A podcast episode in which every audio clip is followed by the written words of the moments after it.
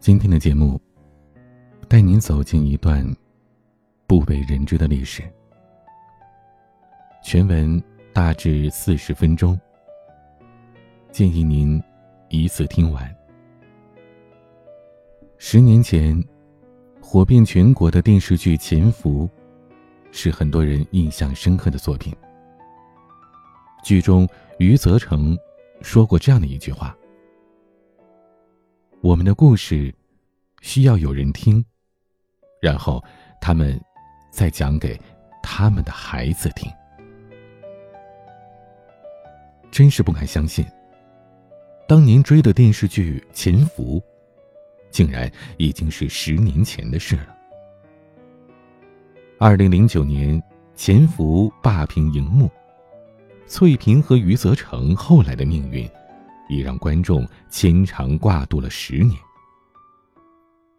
电视剧最后一集，余则成被带到机场，准备撤到台湾。身陷囹圄时，意外和翠萍重逢，两人近在咫尺，却只能四眼相望。当翠萍想要奔向丈夫怀抱时，余则成轻轻的摇了摇头。然后他俯下身子，张开手臂，学着老母鸡的样子，一边咕咕的叫，一边在翠萍面前转圈。为了信仰，为了使命，他选择把情报传递出去，继续潜伏。为了让翠萍活下去，他选择用最特殊的方式表达爱。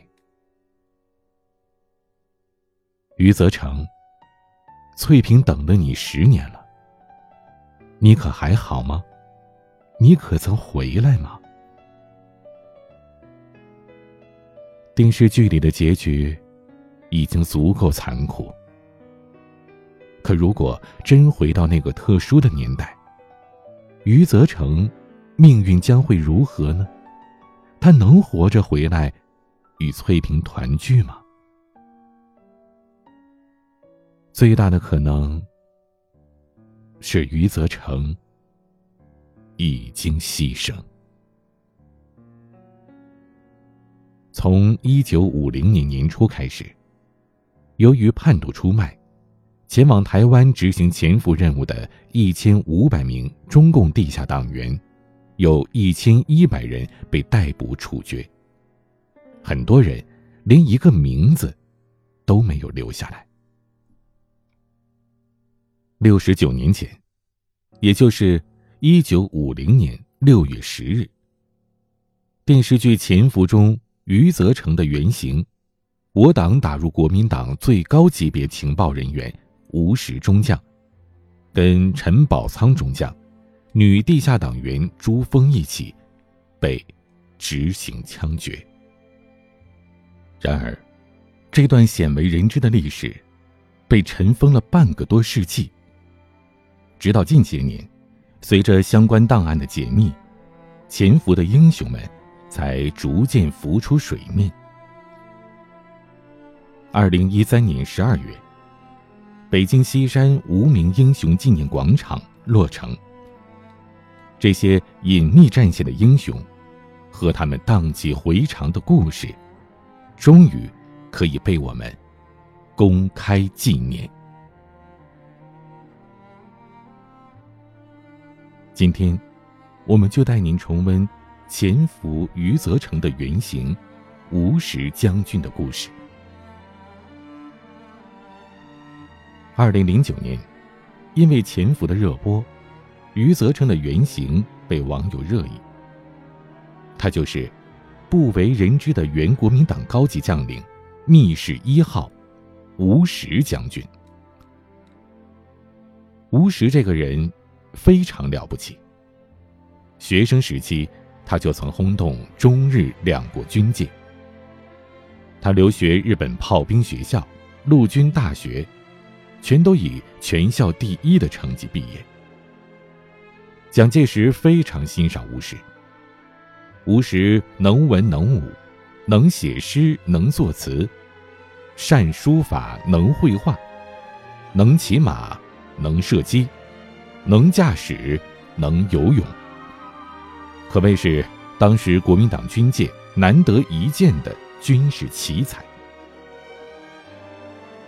一九三九年，吴石调任第四战区参谋长，成为国民党军队高层领导。一九四四年，日军大举进攻湘桂，孤军难支的吴石一再电请国民党增调重兵布防，然而国民党当局消极抗战，最终吴石所在的军团大溃退。当时天气极度寒冷。百姓拖儿带女在桂前公路上颠沛流离，天上有敌机轰炸，后边有日寇追兵，大批的难民在逃难的途中被病死、饿死、被冻死、炸死。吴石将军的儿子吴敬成，也在这次的逃难途中不幸身亡。目睹这一幕幕的惨剧之后，吴石陷入了巨大的悲痛。大病一场之后，他辞去了第四战区参谋长的职务。极度绝望的时候，他感叹道：“国民党不亡，事无天理。”一九四五年抗战胜利，吴石随军队接收上海。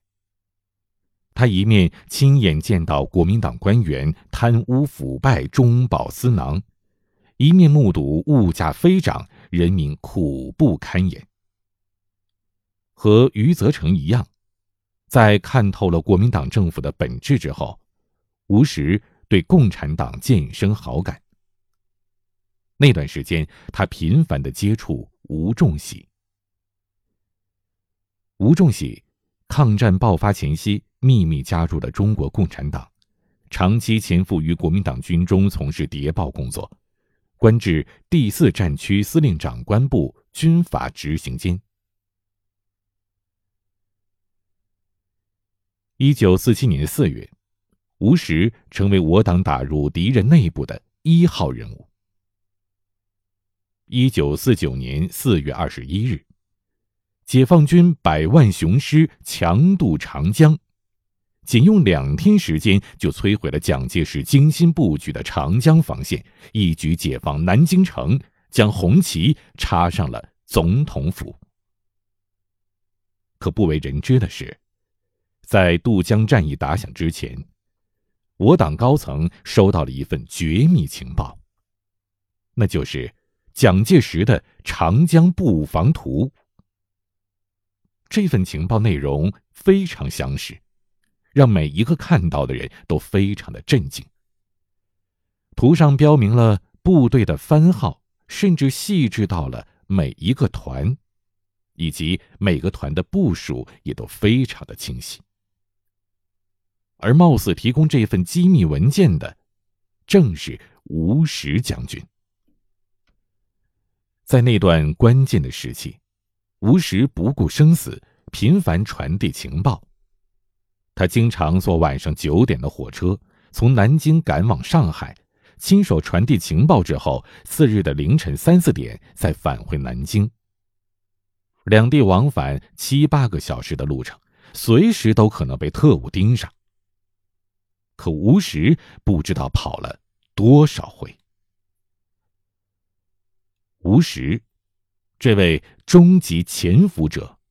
像一把狠狠插入敌人心脏的尖刀，突破层层监管，将一个个属于国民党核心机密的军事部署，通过秘密电台和秘密交通线，交到了我党高层领导的手中。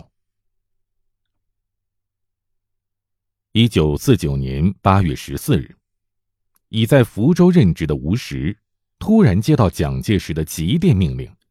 任命他为国民党国防部参谋次长，并且马上赴台湾任职。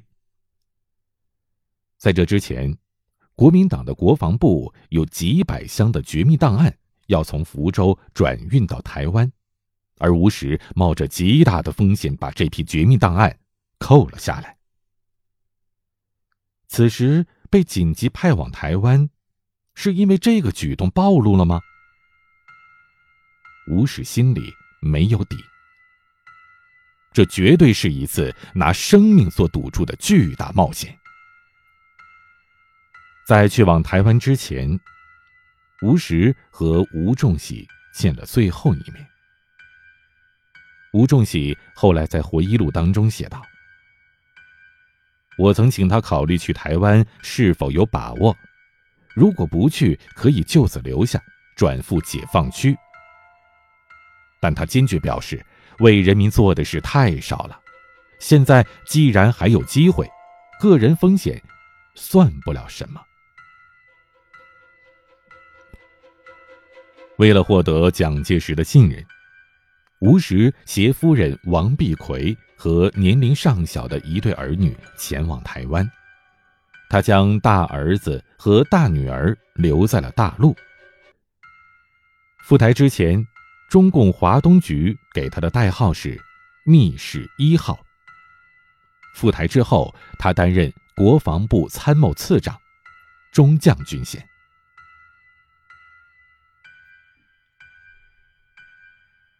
一九四九年十月，解放台湾箭在弦上，可舟山、金山两次战役的失利，我军损失惨重，对台情报工作也越发的重要和紧迫。在这一年，先后有一千五百名红色特工，乔装成难民、小贩、商人，秘密奔赴台湾。而与此同时，组织上决定正式启用“密室一号”吴石将军。一九四九年十二月至一九五零年二月，吴石与女共产党员朱峰在台湾秘密会晤妻子。吴石将拍摄有台湾战区战略防御图等绝密资料的微缩胶卷交给了朱峰。这些极为重要的绝密情报，包括国民党东南区驻军番号和人员概述，以及飞机、大炮、坦克的数量等等。毛泽东在看到了这些绝密文件之后，兴奋地为密使一号赋诗，并嘱咐一定要转到台湾。诗是这么写的：“惊涛拍孤岛。”碧波映天晓，虎穴藏忠魂，曙光迎来早。当时，吴石与朱峰谨慎地传递着一份份极有价值的情报。可一场变故就像一场噩梦一样，突然而至。一九五零年一月二十九日晚，我党派往台湾的地下党组织最高领导人蔡孝乾被捕之后，叛变投敌。他不仅供出了朱峰，还供出了一千多名地下工作者。尽管他没有跟吴石直接接触过，可特务们还是在他的记事本上找到了“吴次长”这三个字。这个次长就是副部长的意思，但在当时，国民党政府当中姓吴的副部长不止吴石一个。也就是说，身居高位的吴石没有彻底的暴露。可他接下来的一个举动，让国民党特务直接把目标锁定在他身上。那时，朱峰还没有离开台湾。在万分紧急之下，吴石动用权力为朱峰签发了一张特别通行证，安排他搭乘军机飞赴舟山。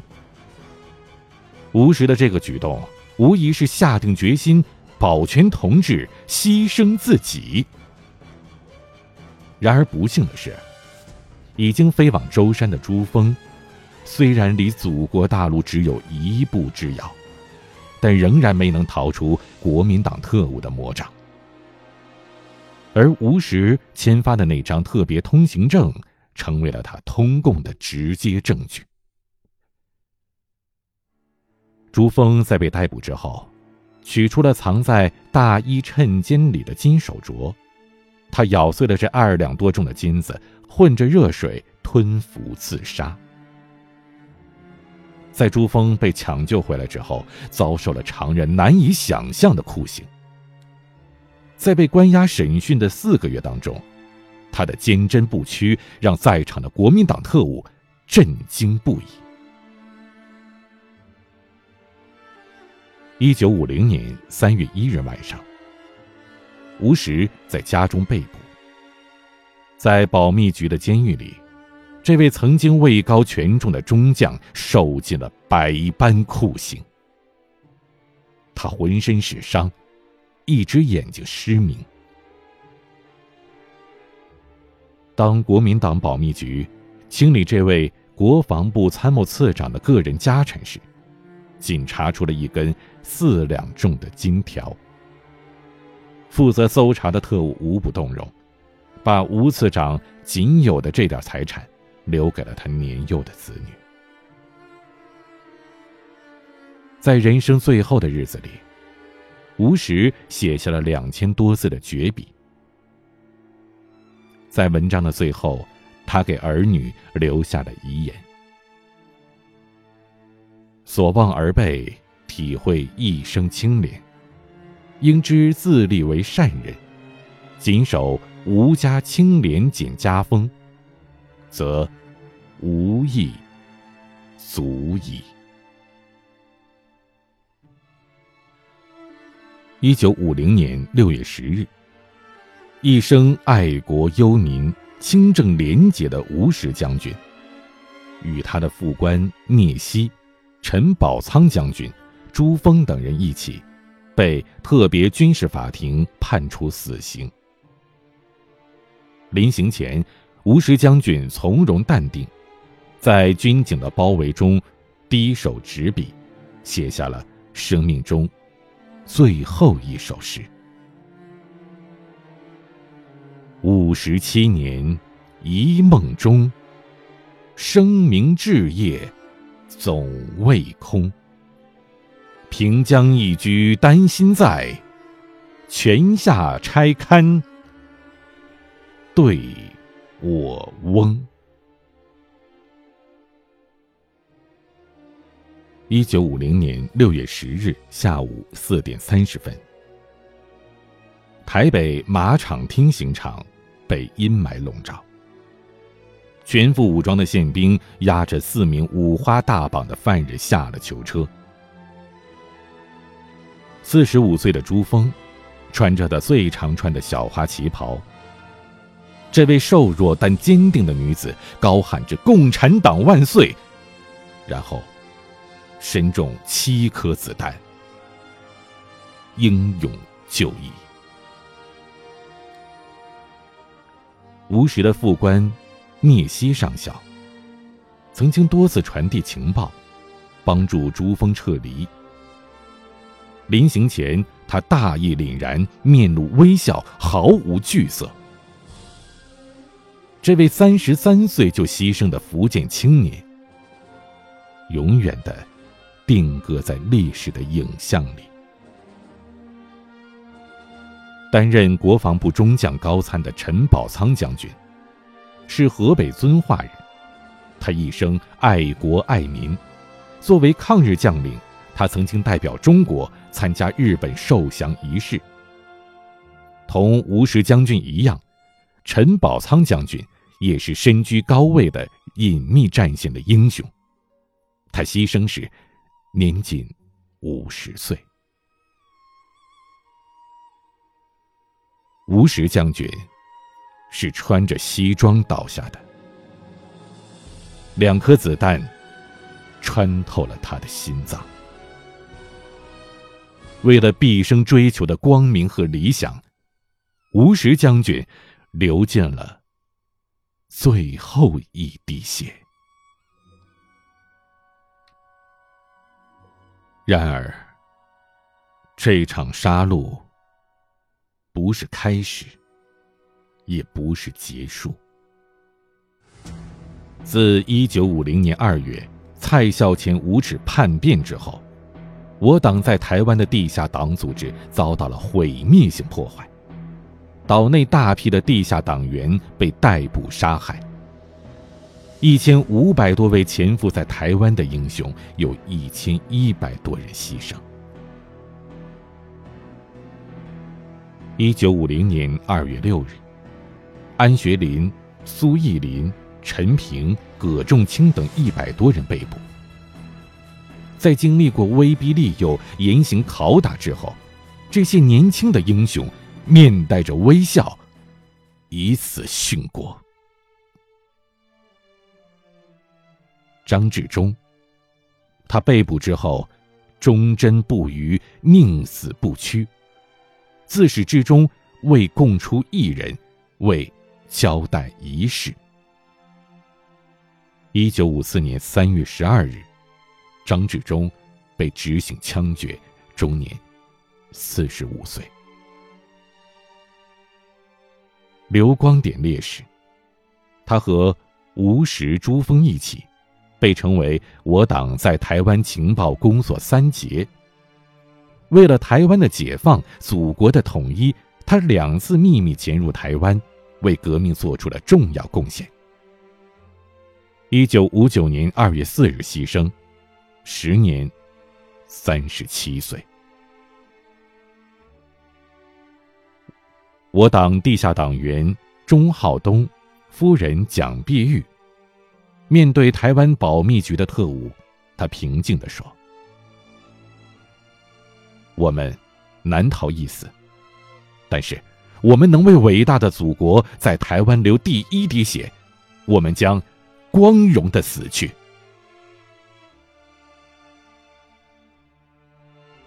故事讲到这儿，彼岸不禁又想起了电视剧《潜伏》的最后一集。组织通过电台鸣电呼叫深海。电台当中的内容是这样的：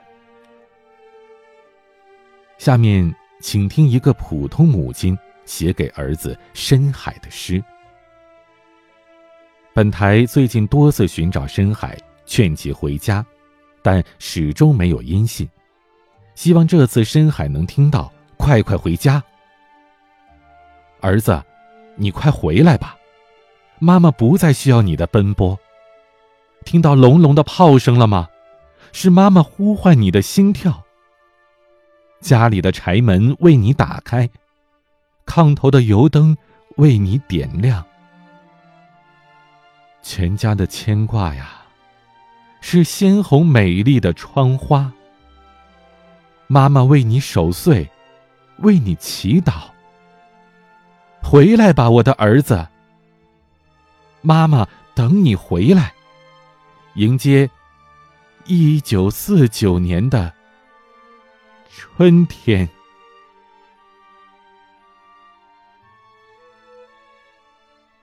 然而，历史上一千一百多位牺牲的余则成，再也没能回家。一批批烈士的鲜血浸透了刑场，被铺上一层黄土之后，又被一批烈士的鲜血所浸透。久而久之，台北市的马场厅刑场，成为了一座巨大的血土包。这一千五百名隐蔽战线的战士。他们是在新中国成立之后进入台湾的。他们本来可以享受和平，却为祖国的统一不惜隐姓埋名。他们本可以和家人团聚，却不惜时时刻刻冒着死亡在枪口和刀刃上起舞。他们告别亲人，告别子女。奔赴台湾，他们改名换姓，只为祖国的统一。风萧水寒，他们经霜履雪，而他们隐蔽的名姓和他们不为人知的故事，与这段历史一起被淹没在尘封的档案里。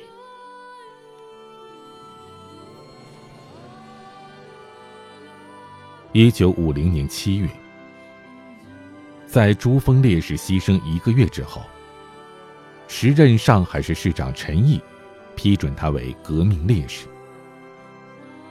一九五二年，陈宝仓将军被中央人民政府追认为革命烈士，他的骨灰安葬在八宝山革命烈士公墓。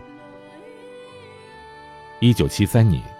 周恩来总理力排众议，在毛泽东主席的支持下，由国务院追认吴石将军为革命烈士。然而，因为保密等历史原因，他们的子女很少在外人面前提起自己的父母。而在海峡对岸的台湾，他们的名字和照片只是静静的躺在绝密档案之中。一九八四年春节前夕，吴石将军留在大陆的长子吴韶成几经辗转，终于联系上了在台湾的小妹。他与小妹各自乘飞机前往美国，双双跪拜在八十四岁的母亲面前。当年，吴石夫人王碧葵被牵连入狱。吴石将军牺牲之后，王碧奎经过多方的营救才被释放。他独自含辛茹苦地抚养着上幼的一子一女，直到一九八零年五月才得以移居美国。一九九四年，两岸已经开放探亲，吴韶成终于踏上了父亲洒下鲜血的土地。他把父亲的骨灰抱回了大陆，供置在自家的堂前。在人生的晚年，吴绍成终于和父亲吴石相聚了。当时，很多人不理解，他为何要把骨灰放在家里。吴少成说。我舍不得我父亲，我到老了，都没能给他尽孝。我想跟他好好团聚，到过年过节、过生日的时候，给他烧烧香，端上一盘饺子。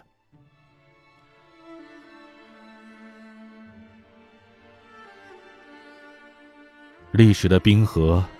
正在一点点的消融。一九九九年，台湾学者秦风在一家报社的档案柜里发现了一袋写着“敌伪”字样的照片。打开之后，却是一幅幅血淋淋的枪决照片，其中就有朱峰受刑前最后的留影。二零零零年。这张照片被登在山东画报出版社的老照片杂志上。这一年，朱峰的女儿朱晓峰已经七十三岁，比照片上的母亲大了二十八岁。当看到照片那一刻，他摸着妈妈年轻秀美的面孔，痛哭不止。这是他在母亲牺牲了半个世纪之后，第一次看到这张照片。从那一刻开始，已经年逾古稀的朱晓峰发誓，在我死之前，一定要把母亲的骨灰找回来，带母亲回家。同样是二零零零年，吴石的子女。将母亲王碧奎的骨灰从美国捧回了祖国，与父亲吴石的骨灰合葬在北京郊外的福田公墓。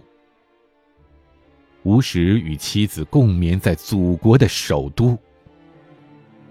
整整半个世纪之后，爸爸妈妈终于团聚，他们都回家了。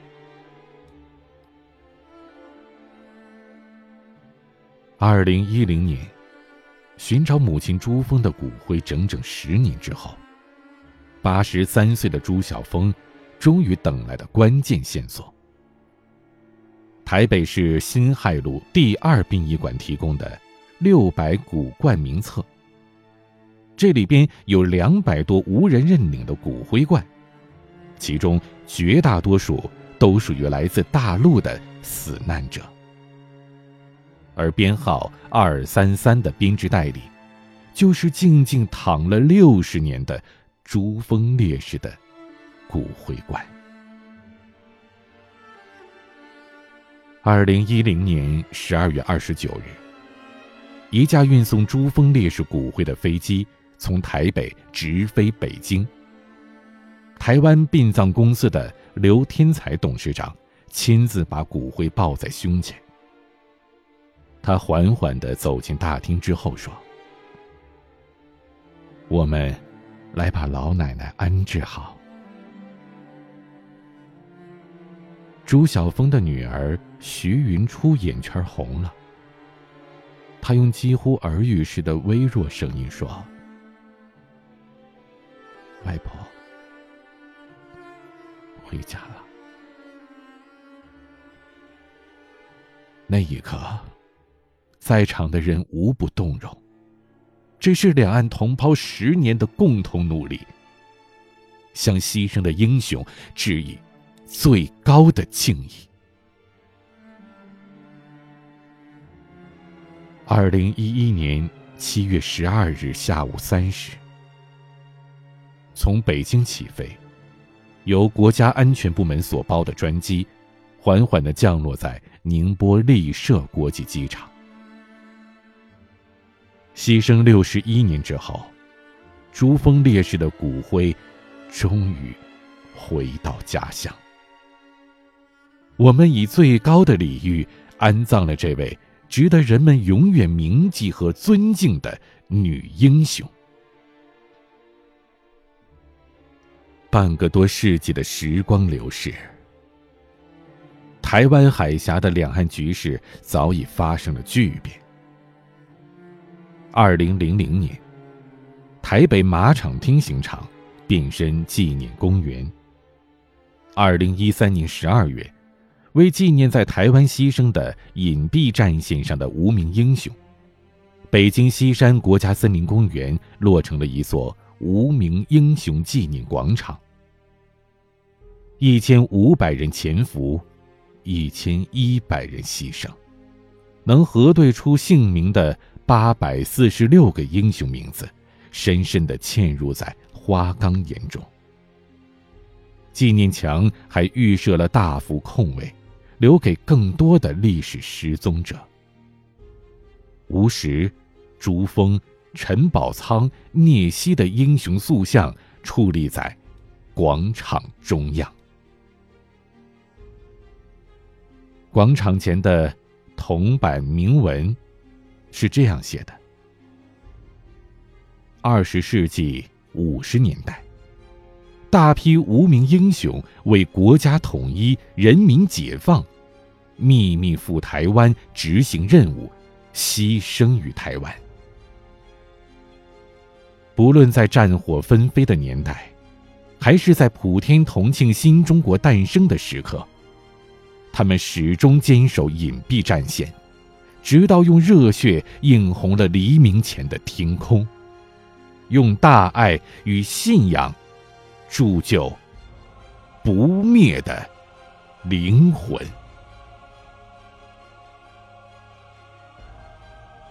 时光逝去，整整六十九年了，岁月改变了山河的模样，但无时、珠峰。陈宝仓、聂曦等为国家统一、人民解放，默默付出了生命代价的隐蔽战线的英烈们，早已成为了中华民族永远屹立的一座座丰碑。这段回家的路，英雄们走了六十多年，今天，我们还原这段峥嵘岁月，既是对英烈的告慰，更是对今人和后人的激励和警醒。台湾问题因民族弱乱而产生，必将随着民族复兴而终结。今天。实现祖国完全统一已是大势所趋、人心所向。我们比任何时候都更加信心百倍。这些无名英雄付出生命的梦想，终将会变成现实。你们的名字，或许无从知晓，但你们的功勋，必将。永垂不朽。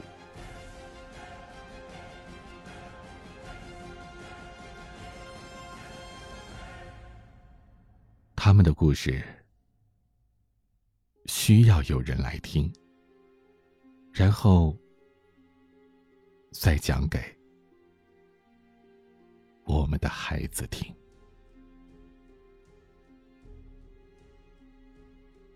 我是主播彼岸。晚